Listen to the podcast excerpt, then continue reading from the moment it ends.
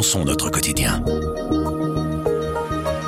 Un accord, mais toujours pas le point final d'une saga. Le gouvernement fédéral et Engie sont parvenus à un compromis pour prolonger deux réacteurs nucléaires, Tiange 3 et Doul 4, en novembre 2026. Un accord qualifié d'équilibré par le Premier ministre, mais la route qu'il trace reste pavée d'embûches et de points d'interrogation. On va éclaircir tout ça avec Bernard de Monti, chef du service politique, et Bernard Padoan, chef du service économie. Je m'appelle Pierre Fagnard et vous écoutez Le Grand Angle du Soir.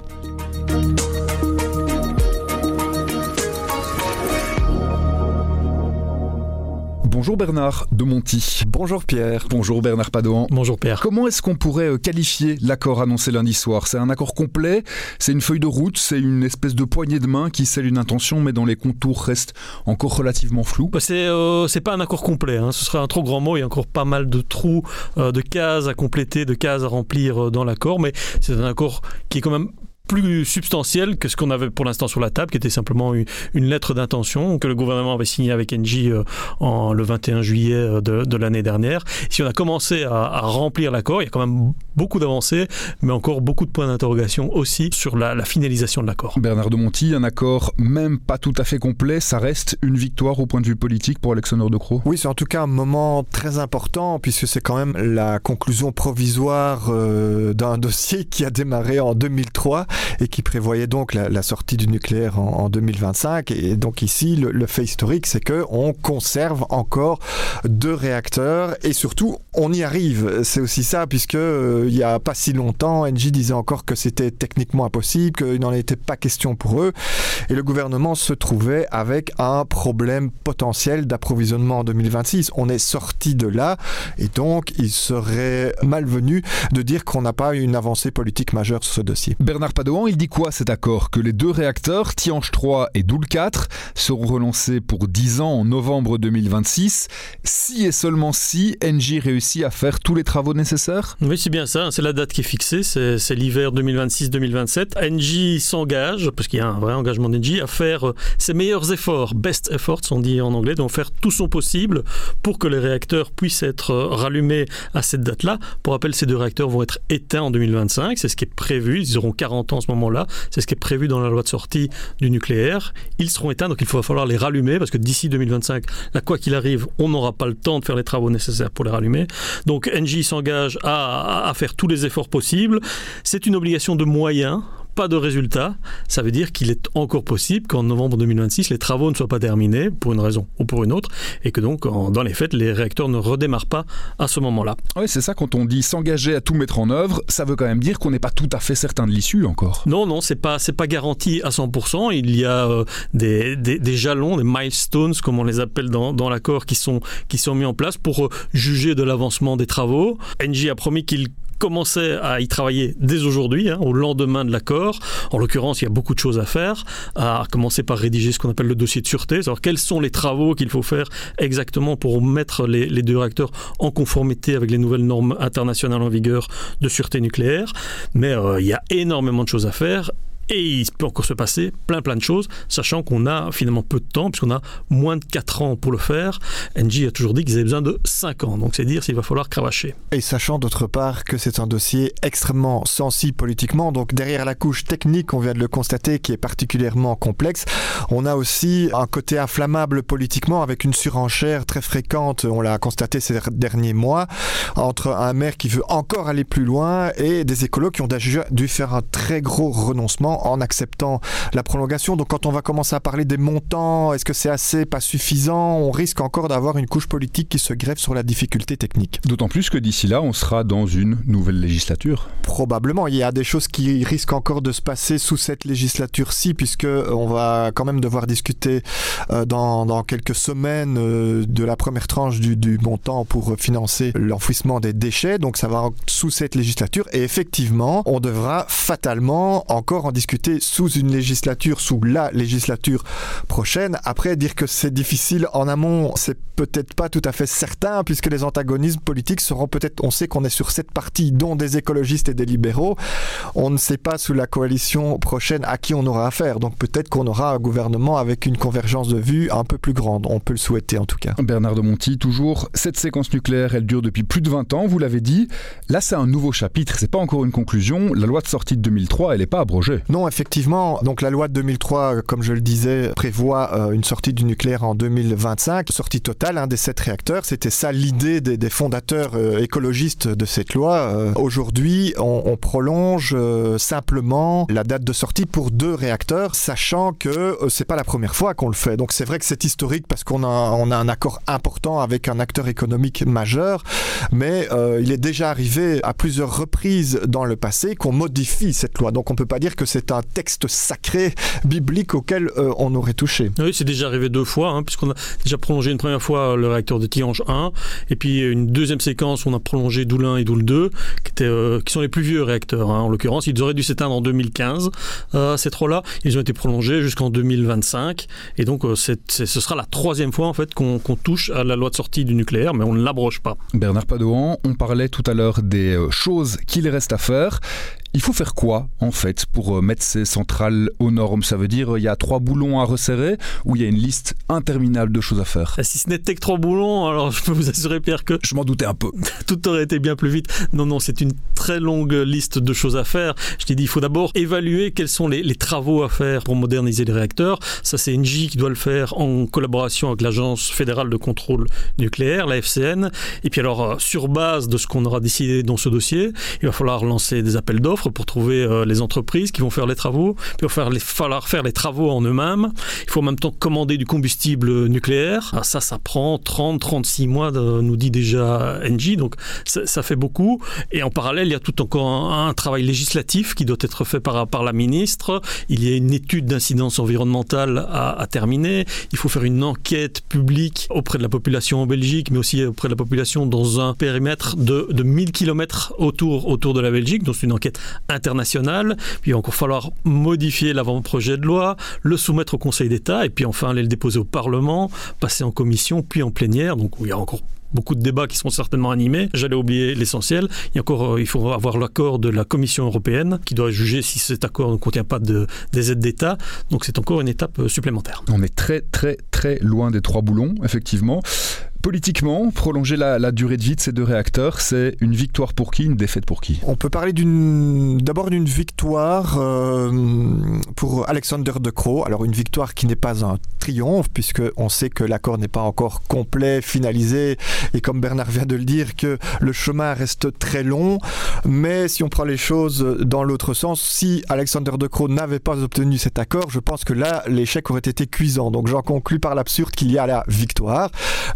Euh, ce n'est pas que lui qui est gagnant. Il faut dire aussi que le MR s'est battu de longue date et tout seul pendant très longtemps pour qu'on prolonge les réacteurs. Il a fini par obtenir gain de cause, hein, Georges-Louis Boucher, après avoir milité tout seul. Et donc, il faut reconnaître que c'est une victoire politique.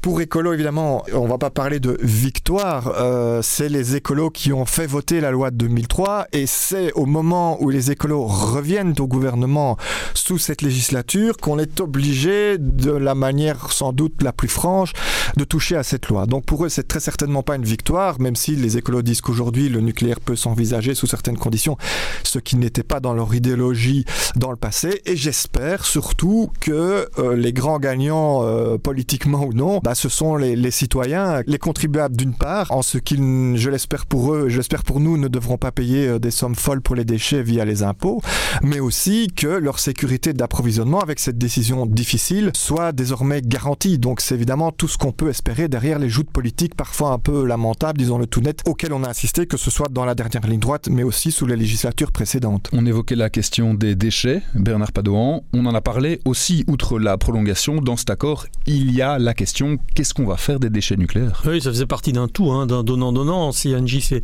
engagé à tout faire pour redémarrer les réacteurs euh, pour l'hiver 2026-2027, il fallait bien leur donner quelque chose en échange. Et ça, c'est un, un plafonnement, plutôt un forfait pour euh, le coût de la gestion euh, des, des, déchets nucléaires. Ça fait longtemps que Engie réclame un montant maximum. Combien ça va leur coûter? Pour l'instant, on fonctionne avec une révision triennale. Tous les trois ans, on dit, ben voilà, vous devez, vous devez remettre autant de milliards dans le pot pour couvrir euh, le coût du démantèlement et le coût de la gestion des déchets. Ici, ce qu'on dit, c'est que Engie va devoir couvrir le coût du démantèlement. Ça, c'est à part. Quoi qu'il arrive, c'est eux qui payent. Et puis pour la deuxième, la deuxième partie, pour le coût du déchet, ben, on va leur donner un forfait. On va dire, voilà, c'est autant de milliards. Vous nous donnez l'argent maintenant. dans les faits, c'est en 2024 et puis en 2026. Et puis après, c'est bon, euh, vous ne devrez plus rien payer. Alors c'est évidemment un calcul qui va être précis, on va prendre le pire des scénarios, c'est ce que dit le gouvernement, on prend le pire des scénarios, on rajoute une prime de risque pour être sûr que Engie donne assez d'argent, de l'argent qui va faire des petits, hein, qui va produire des intérêts, puisqu'on parle d'un chantier qui va durer euh, des dizaines d'années, hein, le chantier de la gestion et de l'enfouissement des, déchets nucléaires les plus radioactifs. Mais on espère, en tout cas le, contribuable, lui espère que le calcul sera bien fait, parce que si jamais il n'y a pas assez d'argent, ben on a libéré Engie, eux ne doivent plus en remettre, et c'est donc euh, le, budget de l'État qui sera mis à contribution. Et si on dépasse le forfait, c'est le contribuable qui va payer si on dépasse le forfait, ben c'est le contribuable qui paye. Alors, ce sera peut-être pas vous et moi, enfin, je nous souhaite à tous une très longue vie, mais ce sera peut-être euh, à ce moment-là nos enfants, voire nos petits-enfants. Et euh, oui, il est possible, il est possible que le, contribuable doive, payer euh, la rallonge. Alors la question compliquée, comment est-ce qu'on fait pour évaluer ce forfait, pour évaluer le coût de quelque chose qu'on n'a jamais fait? Ah, C'est très compliqué. Hein. C'est pour ça aussi qu'en fait le calcul n'est pas terminé. NG et le gouvernement sont mis d'accord sur une méthodologie, mais il y a encore euh, des scénarios qui doivent être affinés, des calculs qui doivent être faits. Ça a été confié à l'administration de l'énergie avec l'ONDRAF. L'ONDRAF, c'est l'organisme qui gère les déchets nucléaires en Belgique, avec la commission des provisions nucléaires, avec la Banque nationale de Belgique. Voilà. Tout le monde va se pencher sur ces scénarios pour essayer d'évaluer combien coûte finalement un, mètre cube de déchets nucléaires pour, le traiter ou pour, l'enfouir on se peut se baser sur des calculs qui ont pu être faits, notamment des études en Suisse. On sait que les Finlandais sont les premiers d'ailleurs au monde à avoir commencé à, creuser euh, une, ce qu'ils appellent eux en finlandais une caverne, c'est le nom de leur site, mais un, site pour accueillir euh, des, déchets nucléaires. Mais c'est un calcul qui est très compliqué, qui va encore durer euh, quelques mois. On dit que le montant final devrait être fixé pour la mi-mars, fin mars. Bernard l'a dit, à ce moment-là, il y aura de nouveau, je pense, une petite poussée de fièvre sur, euh, sur le montant. Ce qui est prévu euh, aussi dans cet accord, c'est qu'une structure juridique entre l'État et Engie va reprendre en charge l'exploitation de ces deux réacteurs. Ça veut dire que le gouvernement euh, reprend la main sur la production d'électricité dans le pays? Alors, reprend la main sur la production d'électricité nucléaire à partir de 2026 pour autant que les réacteurs redémarrent en 2026, précaution oratoire d'usage. Mais donc il reprend la main, mais sur euh, deux réacteurs. C'est pas non plus, euh, non, c'est pas l'ensemble du bouquet énergétique euh, du bouquet énergétique belge. Aujourd'hui, avec sept réacteurs, ça représente à peu près la moitié de la production électrique. Moi, je vous laisse faire les calculs. Ce sera qu'une petite partie de la production électrique belge qui sera encore effectivement d'origine nucléaire à partir de, de, 2026. Mais dans les faits, à 50-50, il y a cette structure juridique, bien que l'État ne sera pas ni copropriétaire des, euh, réacteurs, ni co-exploitant. Il va simplement investir financièrement dans ce, nouveau véhicule où se trouveront les deux, les deux réacteurs et il partagera ben, les coûts, hein, parce qu'il y a des travaux ont un coût, et puis il partagera euh, les risques et les bénéfices de cette exploitation. Et effectivement, il aura nettement plus son mot à dire qu'aujourd'hui, euh, les réacteurs appartiennent à Engie, et Engie, c'est une société française, les décisions se prennent à Paris. Bernard, on l'a un petit peu évoqué, mais le grand gagnant de cette séquence, c'est Alexander De Croo, qui a au final réussi l'impossible. Il a passé une étape très difficile. Euh, après, bon, il faut reconnaître le succès, c'est plus facile d'engranger en Belgique une victoire quand on négocie avec un opérateur privé, accompagné d'une seule ministre, qui est la ministre de l'énergie, que quand on doit euh, fonctionner dans une négociation au gouvernement avec cette partie.